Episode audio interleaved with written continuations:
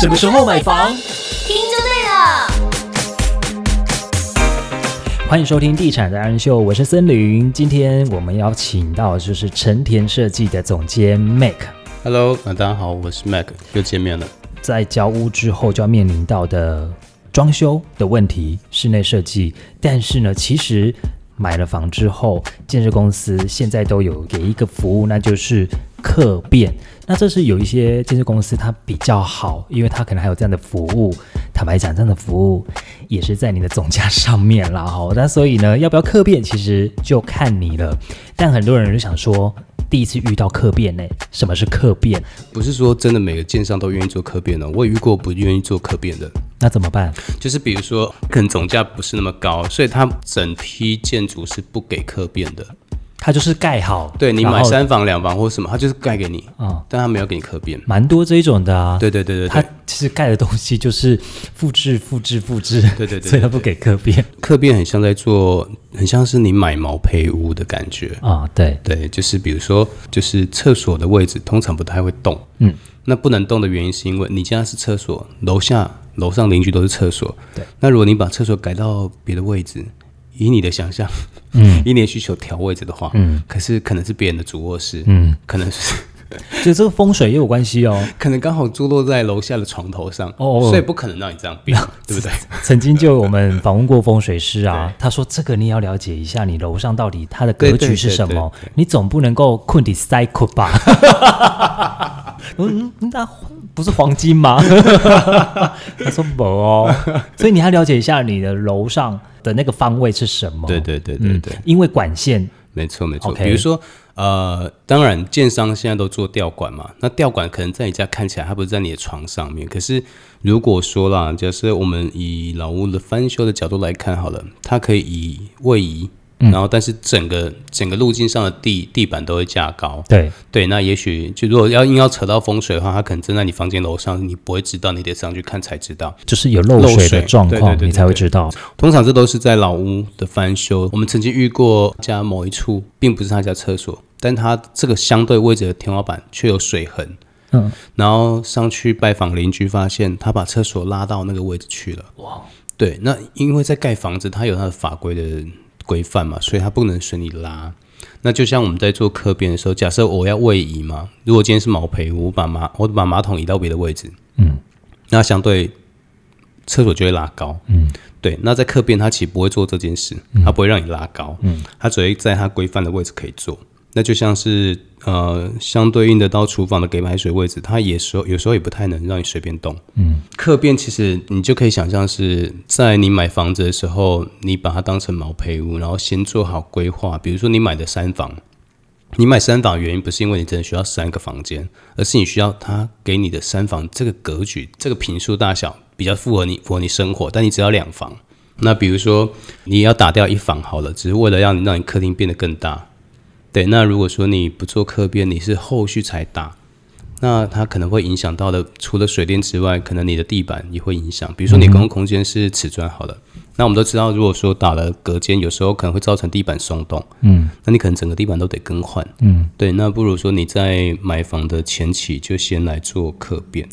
因为我曾经有一个问题，就是建商当时他就是类似像你说的，没有给你客变，嗯，但我自己又觉得这个空间我可以再多用一个中岛，那中岛它上面是要有一些琉璃台的，嗯，但是你就会想说，那我的水怎么排出去？嗯。那就变成说你的整个整间全是嗯地板都要加高，嗯。是这样子的吗？嗯，啊，我记得问你问过我这个问题。对啊，是啊，我在想说，对吼，可是我又不喜欢全部室内地板加高，嗯，因为我觉得不合理啊。对，而且踩下去那个感觉不太一样。对，其实老实说，我比较熟悉的朋友啊，嗯他们都会在买房的时候，会先把建商的平面图丢给我，嗯然后问我说这个房子适不适合他，嗯，那我就会给一些建议。那假设他是不做客变的前提下就符合的话，其实你可以省钱。那如果他不符合你使用的话，找设计师他先帮你规划好，那未来就是为你量身定做啊、所以我觉得是无妨啊。突然我想到一个问题啊，你要做客变之前呢，你一定要跟建商拿图档、嗯，CAD 档嘛，没错没错，这个你才能跟设计师去讨论说你客变要做了哪一些东西。嗯嗯嗯，好，再来就是所有的地方它都可以客变吗？这其实这有时候会牵扯到呃建商的规范啊。那最大不能随便动的地方就是马桶的范围跟厨房的范围不太能动因为有。水的，对对对，但左右位移，有些建商可以啊他不怕麻烦，他愿意做。对，其实老实说，你需要带设计师去讨论客变，有时候其实就是等于是你是拿着武器去啊，因为他可以糊弄你说不能这样做。什么情况？比如说我打开门，建商给我的规划案，我打开门就是马桶，对但我不想要，我想要先是水槽，再是马桶。啊，他会不会说，那你换那个开门的那个位置就好啦？对对对，但是他也许你你换了开门，那你的门跑到房间去了，对，不是在走道，就会有这个问题。那所以说，有时候我们知道这个这个东西在在改管上不造成麻烦。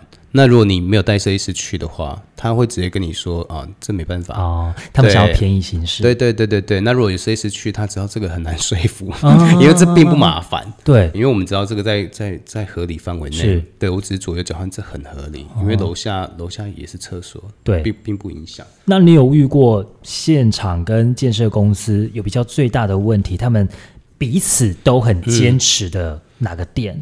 其实我觉得这跟设计师个性有关的。建商能做的事情，我会知道它的范围可以到哪边，我会做合理的要求。我知道不能做的东西，我不会仗着说我是设计师，我就我就用气势说这为什么不能做那有哪些实例？啊、比如说我去客编的时候，建商的人在跟我抱怨说他跟前一个设计师弄了很久，然后在吵架。对，那比如说啊，今天今天的电好了，今天客人要用很多电器，那每个房子它规划的总电量就是这样，但他比如说他需要十个专用回路，但你的电箱已经没空间了，他在跟建商吵这个问题，但是没办法，因为因为你不是偷天厝，你不不是独立户嘛，你没办法再请外电加大，那建商他就是他他其实他就是会有规范，你需要在他给的条件里面去满足你客人的需求，所以你不能做太多无理他根本办不到的事情。假设 假设好，每个人都一百块好了，你突然跟跟建商说，我客人就是要一百二十。对啊，不但不能够行嘛，就是就是大家就是一百块里面做买卖，那你不能突然多多要人家二十块，人家就会觉得你无理了。对对对对对，然后我后来遇过就是呃，比如说建商都提供他选好的瓷砖，因为他需要大量采购。那我有客人他坚持不要用建商的瓷砖，他要自己挑瓷砖，那就退掉啊！但他坚持要建商贴，啊，就是建商只贴他们的瓷砖。对，对，那客人不想要我们来贴的原因，是因为他要建商做好防水的保固。对，所以他，但这个就是看你你炉的功力多高啊。我的我的客人是成功了，他花了半年时间。比如说，我们最后的妥协就是说，我就问建商说，那没关系，你跟我说你采购商是谁，我们跟你的采购商下定。哦，对我我这边在客变的过程中的单价，我我做追减，但我只追减瓷砖。那我请客户自己付钱给瓷砖厂商，是建商配合的厂商，然后选了客人的客人的想要的瓷砖，然后麻烦建商贴。对，那当然他们彼此之间需不需要签保密协议？那是他们之间的问题，因为比如说我我不能我我这件事，我跟所有的住户都讲说，哎、我去挑了别的瓷砖，啊惨了哦，那建商很难做事。对有时候你你设计师跟建商，你你们就是亦敌亦友嘛，你你要为站在对方的角度思考。嗯，那每个人都要不一样的时候，那他就是很难做的事，因为建商就是要量体化，就是每个人的标配的厨房都长这样，嗯，他他可能挑给你三种板材给你选，可是你要选别的，你要改规划，他就叫你直接整个退掉，嗯，然后重新做报价，那价格就更高。你一次就像量产量产一样，你买了一百件，跟你买两单独买一件，价格就是不一样嘛。建商整体发包的厨房有一百套，但是单独你家不一样，那他绝对没办法这样做，他只能说那你退掉，你自己跟厨具公司谈，就会变成是这样。嗯，对，曾经你跟我分享过，有一个在中部地区非常知名的建商，那你去做了这一个室内的装修，那嗯都要去拿尺寸去量嘛，对不对？嗯，然后你说这个建商哦。真的很龟毛，哦你从哪是边看得出来呢？是它每一个尺寸都是整数。比如说，我们都会拿镭射测距在量空间，对，然后我那一次我屡试不爽的每一面墙的距离，它竟然都给我是没有小数点哦。太强了！哎，这怎么办到啊？我觉得他们真的是品管上真的是要求蛮高的啦。对，那这个建商在业界也是呃，以这这个建商身体很懂啦，对他们有一些风评确实蛮好的。是，对对对，我我也确实看到别人做事严谨的状态对到什么样的状态。对。对，其实这就是，但要遇到这种的很难吧？很难呢、很难。所以你在目前 run 下来，就只有这个建商在中部地区。呃，他是指标了，我觉得在现场丈量上，它真的蛮指标的。我觉得他他的执着，相对于他会表现在品质上面。OK，那这是从小细节，然后看到整个建商在服务面上面，然后再来客变的流程到底有哪一些？这个我觉得大家应该也都是很模糊的。嗯，我平常在跟客人做分析，其实你买的房子的话，讲最简单的，在插头的位置，嗯，我们插头跟格局都可以来看哈。那比如说，通常你会发现，如果说你在你家，你的插头通常高度高度都在离地三十公分左右的位置。那假设你有床头柜，对那你床头柜你想要插手机，对，那床头柜是不是又离墙一段？是那东西是不是又会掉下去？没错。然后你扫地的时候，发现后面好多小宇宙，就是会有这个问题。然后比如说沙发的背后，你插头要插，你就是可能会卡到沙发。那你所以你要先了解到沙发的高度，对，通常我们在做客变，等于是先把平面规划的设计先做好。我会知道所有家里所有配置，等于动线都考虑好了，然后你你的家电的使用，这些都提前考虑了。等于说你提前两年做功课，哦，对，那你提前两年把这些事情想好之后，其实你可以留一些可行性啊，比如说插头都多留，你让它追加没关系，因为建商毕竟大量采购，它来试做会比较便宜。你插头留多，总比你未来拉一堆延长线好，或者是你未来你埋线对你未来或者我再打你的墙，重新拉线，然后还要再花水泥把它复原，然后再油漆。当然，客变都来的相对的好。那再来格局，你先呃为你量身定做之后，你不用动到格局，因为你也知道。隔间是埋到底层去的，那它表层才会有水泥层，然后才会瓷砖或木地板。那当你打到最最底层的时候，打到接近它结构层的时候，你的两侧就像有一条小壕沟，嗯，那旁边是不是就会松动？嗯，悬崖边的石头总是比较松嘛，对不对？你的瓷砖可能就松动了，你的整个五公分左右的土层可能就松动了，对，那就会影响你未来的使用。这个好像人体结构哦，你有表皮层、真皮层，然后再来细胞，没，错，没错，没错然错，后还有你的毛发没，错。你把毛拔掉，它可能就会发炎。对要不然就毛囊炎，对对对，没错没错又。很像是在做那个牙齿的结构啊，没错，哎，这个是很好的例子。你 最近刚好在做牙齿，对不对？我感觉感感觉好像我在讲讲我的牙齿，你好赤裸哦，是赤裸裸的。就是你牙齿你要不能够让它松动嘛，对没错少了一颗，或者是你去拔掉一颗啊，它有可能两侧就松了。对啊，所以你才还在做矫正，那就麻烦了。对，没错没错，你可能呃，老实说啦，因为瓷砖一松动，它以后就会有膨弓的可能性。啊，对，所以就很麻烦。所以你可能如果说你敲瓷砖，就像我们比如说做老屋好了，也要动隔间，对我就会建议客人瓷砖全部敲掉。OK，我真的遇过不愿意敲要打打加强的，为什么他要省成本吗？是是是，可是但可能它未来就会一直松动，一直松动。对，哎，这位客人，你以后的成本可能不是花不止这样子了，哎。对，因为其实这间接又导致木地板变形。对啊，然后我跟你讲，不止花成本，而且你生活还会受到影响。在用瓷砖的时候，你人要住哪里？没错没错，比如说你的瓷砖松动，你上面又有一层木地板的时候，对那你瓷砖已经开始变形，你会间接造成木地板又有点浮起来，对你开门可能会卡到，哦，开柜子可能开到一个一个尺度、一个角度的时候就卡到。对对对，那你每天这样子，你就看他很不顺眼，没错没错，但 到最后还是要用啊。对对对。然后做客变的好处就像是呃，我很喜欢，就是你把这功课提前两年做嘛，那你对于这个未来的想象提前了两年做部署。我一样会先先需要知道客人的预算，但这预算在这个阶段不打紧，我们先把空间符合你使用。嗯，但是比如说你我们在做呃视觉提案的时候，我会知道你喜欢的风格啊，你的需求，你收纳量需要多少。那在这时候，我就会跟你回馈说，哎，你这样的预算，呃，是不是绰绰有余，或者会不够？但我会我会跟你说不打紧，其实你有两年时间可以做打算。有时候你把目标定下来之后，你知道你这两年该怎么做消费行为。这两年你需要留意哪些功课？比如说你对山西或对家电特别上心，你这几年就会开始留意每一家出的洗衣机、扫地机器人，对这些更新你都会知道。然后比如说你你要用电 IH 炉，你要用瓦斯炉会出什么款式？那比如说以前也没有什么静息式的油烟机。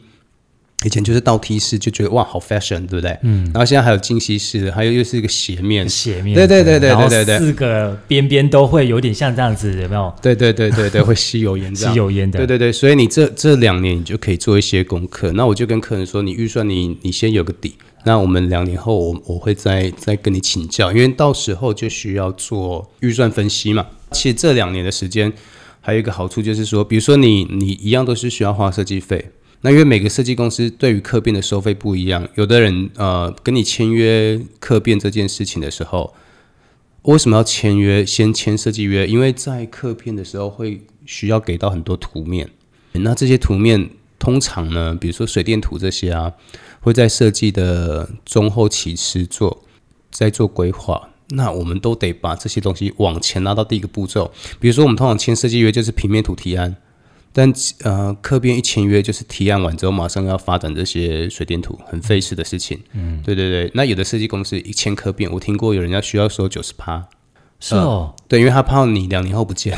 哦。那有的人可能收五十趴，有的人可能照设计费设计费的收费方式，比如说分四个阶段来收，对，只收第一个阶段，对，这都有。那比如说，假设今天你的我们以一个比较好理解的数字好了，假设你的设计费是十万好了，那今天如果这设计公司跟你说九十八，你可能就要马上付到九万，嗯，对，然后但是过这两两年之间，你只你就不用再花钱，嗯，对你只是到未来两年后你才付那一万块，或者今天就让我公司好了，我跟你客变签约陪你跑完客变流程，我只收第一个阶段的三十趴，嗯，那。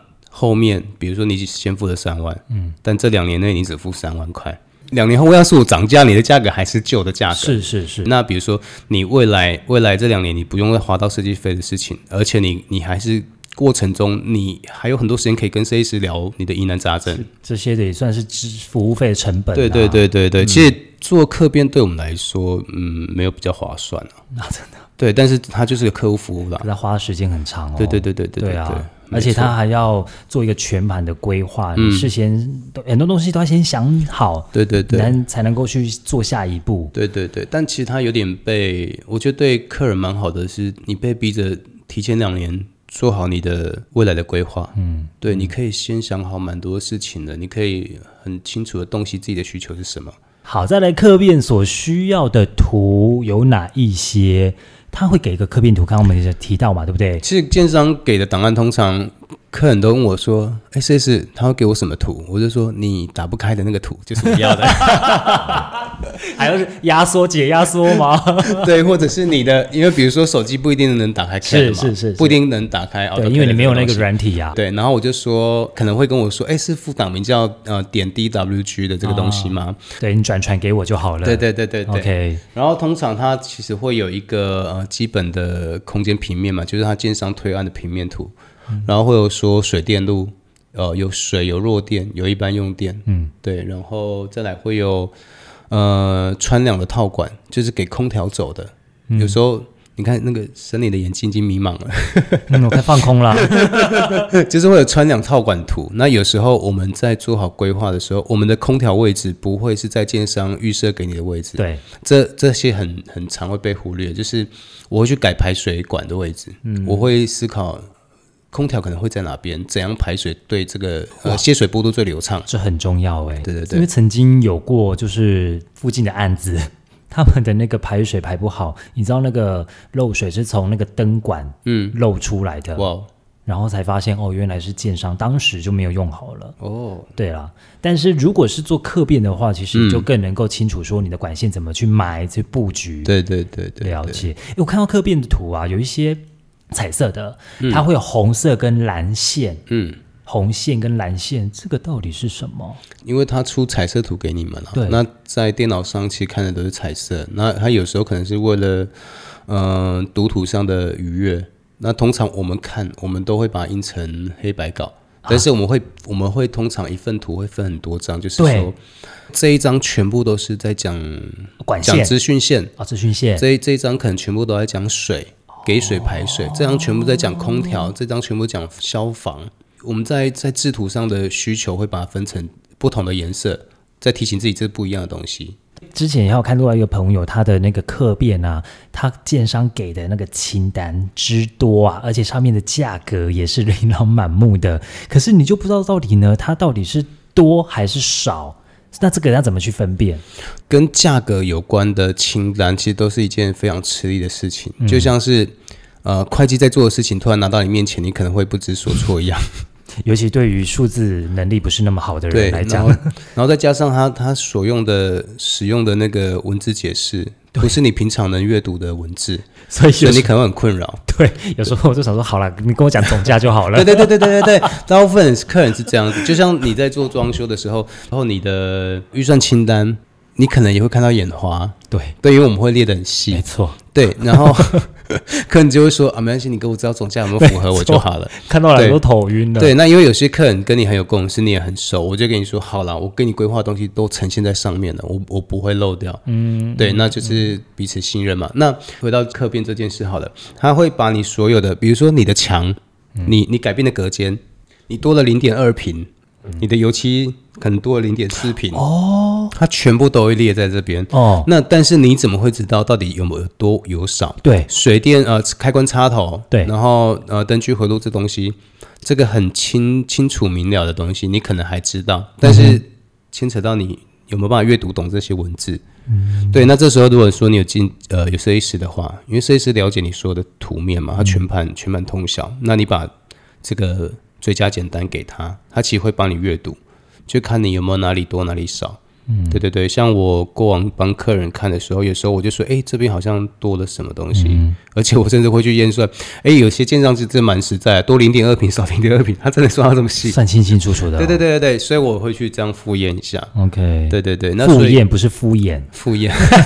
我敷衍一下，好 像这样怪怪的，去敷衍了哈。太。难太难复 OK，验了，因为东西太细节了。你有设计师的好处就是在这边，嗯，对对对，就可以彻底的去善用建商所给的、所提供的资源，然后帮你省钱。其实就是呃，客变就是你不管对应厂商或者对应你的未来，其实你就是多一个武器啦。如果一个设计师的话，我们需要用用比较浅白的方式跟观众聊，因为我相信，毕竟大部分的人都是小白啦。嗯，对我们讲的太深入，其实有时候也会挺难听懂，就像你看那一张预算书一样。没错，对对对对对。眼睛就迷茫了对。对对，所以我觉得，我觉得我们可以就一些基本概念，让大家有一个比较比较立体的想象。那你你就知道你到底未来做客变要不要找设计师。OK，那就像是我上一个议题有聊到说，呃，如果说我们现在的预算不足以做我们理想中的那个状态，对我们不如就是家具、冷气这些先用好，五年后再来处理。那客变其实也是这一件事情。那比如说，我现在呃预算真的要生出来，马上生出来可能只有一百五。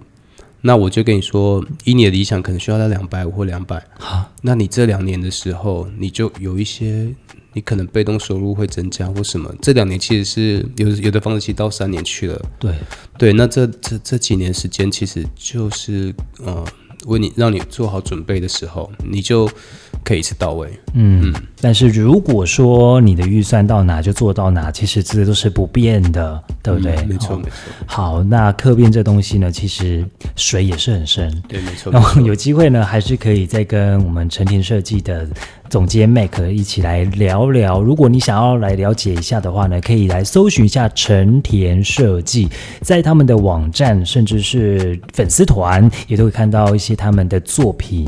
嗯好，那今天也非常谢谢我们成田设计的总监 Mac 来到我们的。地产达人秀。